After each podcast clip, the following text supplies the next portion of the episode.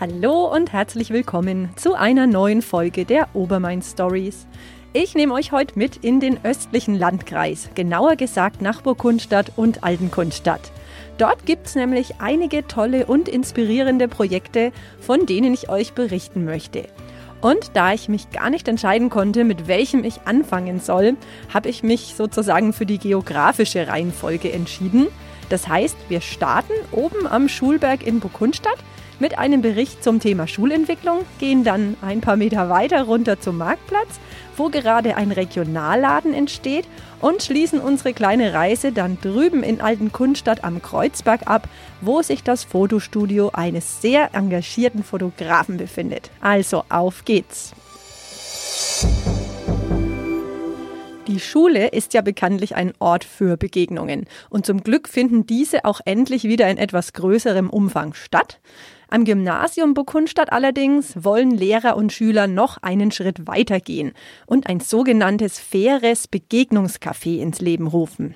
Was darunter genau zu verstehen ist und für wen das Café alles gedacht ist, hat mir Studiendirektorin Bettina Langhojer verraten, die gemeinsam mit ihrer Kollegin Dr. Melanie Fischer-Geiger für das Projekt verantwortlich ist.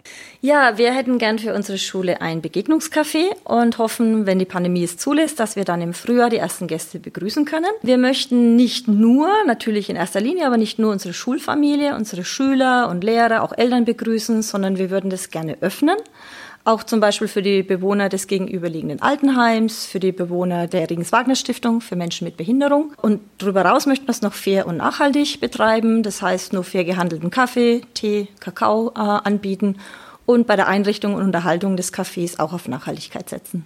Im Mittelpunkt des Ganzen steht natürlich das Thema Begegnungen und was sich die Verantwortlichen hiervon erwarten, hat mir Bettina ebenfalls erläutert. Wir erhoffen uns von den Begegnungen eigentlich, dass das Begegnungen sind, die man sonst vielleicht nicht machen würde. Begegnungen mit Leuten, die man sonst gar nicht treffen würde oder zumindest nicht mit ihnen ins Gespräch kommen und dass man so wichtige Werte wie äh, gegenseitiger Respekt, Toleranz, Übernahme von Verantwortung, aber in dem Fall halt auch nicht nur für den anderen, sondern für unsere Umwelt und für die Ressourcen, dass man solche Werte in diesen Begegnungen, so in der Praxis sozusagen, vielleicht besser erwerben kann als im normalen Unterricht. Um das Begegnungscafé konkret umsetzen zu können, wollen die Verantwortlichen einen Baucontainer aufstellen.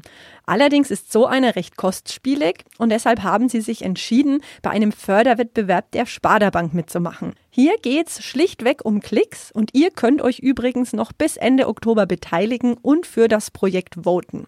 Den Link dazu findet ihr in den Show Notes.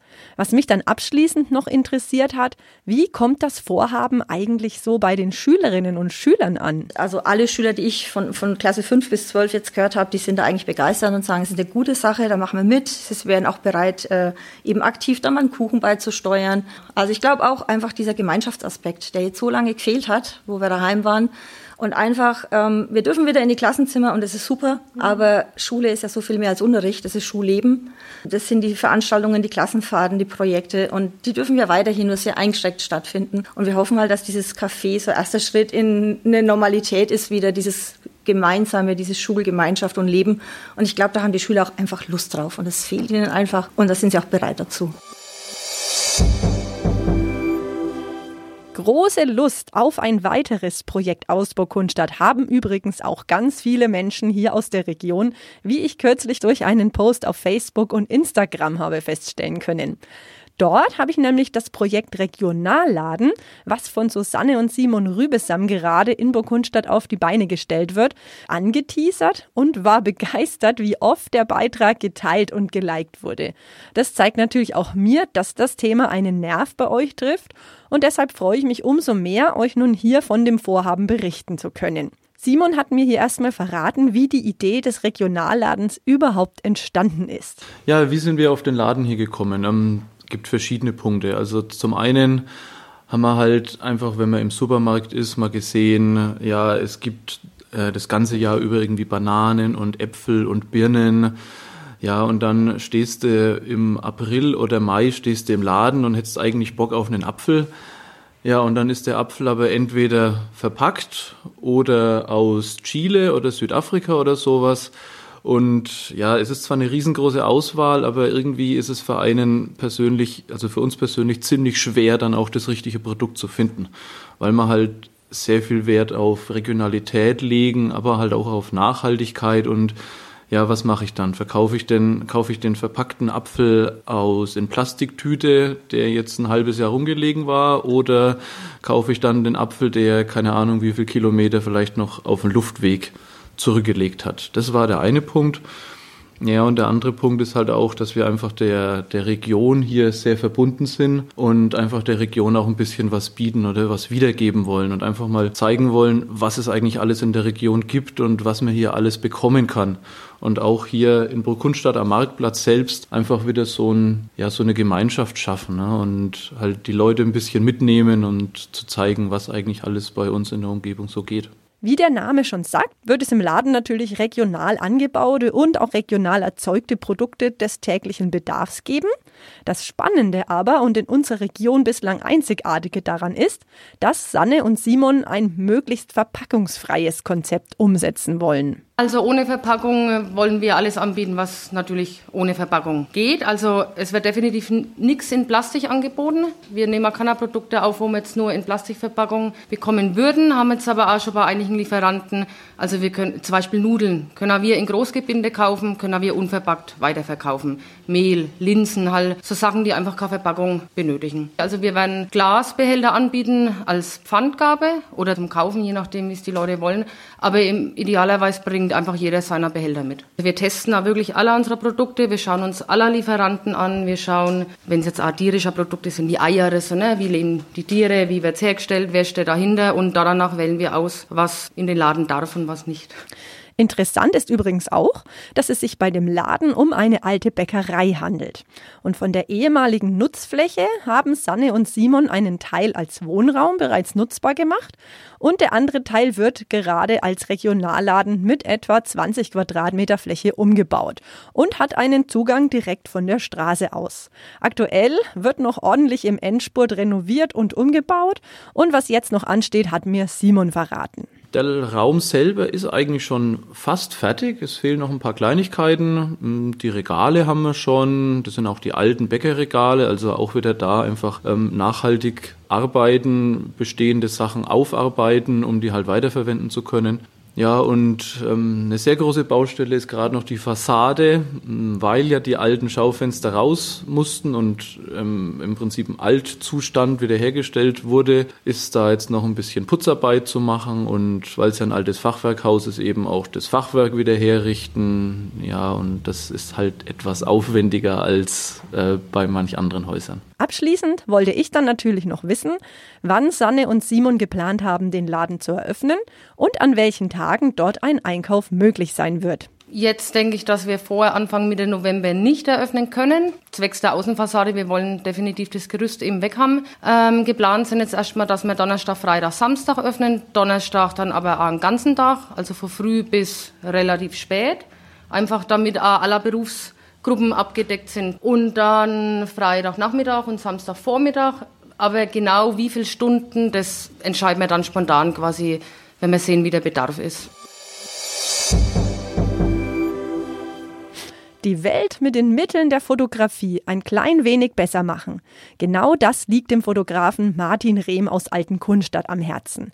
Er ist für viele seiner Arbeiten bereits ausgezeichnet worden und hat mich kürzlich in sein Atelier eingeladen, um mir sein aktuellstes Projekt vorzustellen. Hierzu dann gleich mehr.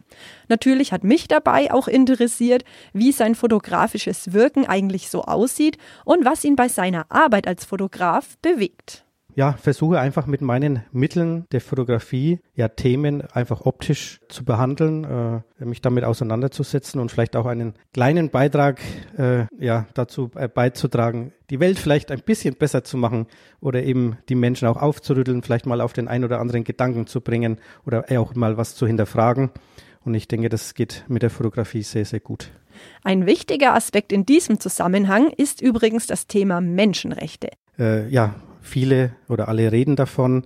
Sie sind quasi omnipräsent, äh, aber nicht wirklich äh, ergreifbar. Und ja, wie kann man die optisch äh, realisieren oder eben auch greifbar machen? Das, das sind so, oder war so ein Thema, was mich sehr bewegt hat.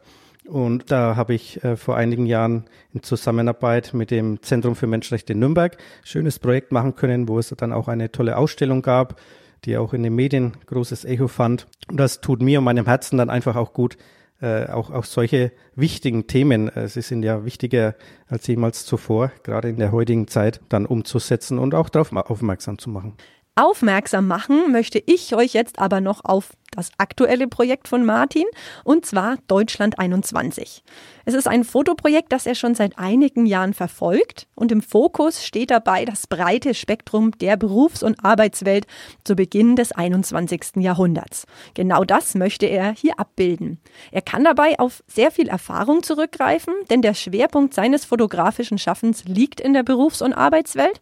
Das heißt, er begleitet schon seit längerem Menschen an ihren Arbeitsplätzen und in Unternehmen und weiß natürlich, welchen Stellenwert der Beruf im Leben eines Menschen einnimmt. Der Beruf, die eigene Arbeit ist ein wichtiger Teil im Leben eines Menschen. Ja, man verbringt viele, viele Jahre darin. Und ich schnappe mir jetzt quasi die Menschen weg vom klassischen Arbeitsplatz und fotografiere sie immer vor einem bestimmten, immer, immer denselben Hintergrund und halte mehr den Fokus auf den Charakter.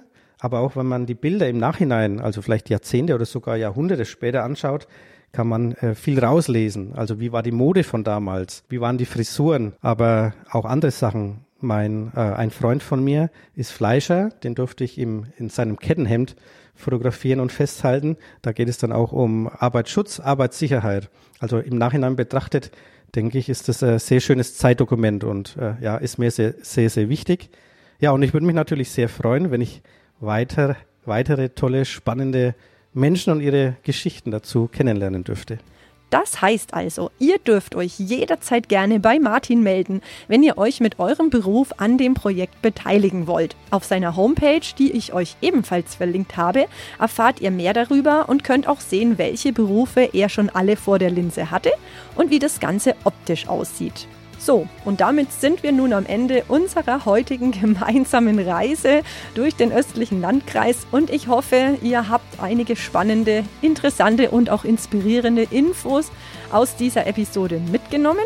Bei Fragen, Kritik oder natürlich auch Themenvorschlägen meldet euch jederzeit immer gerne bei mir. Ansonsten hören wir uns dann wie immer in zwei Wochen wieder, und zwar am 3. November. Bis dahin bleibt bitte schön gesund und fit und bis zum nächsten Mal.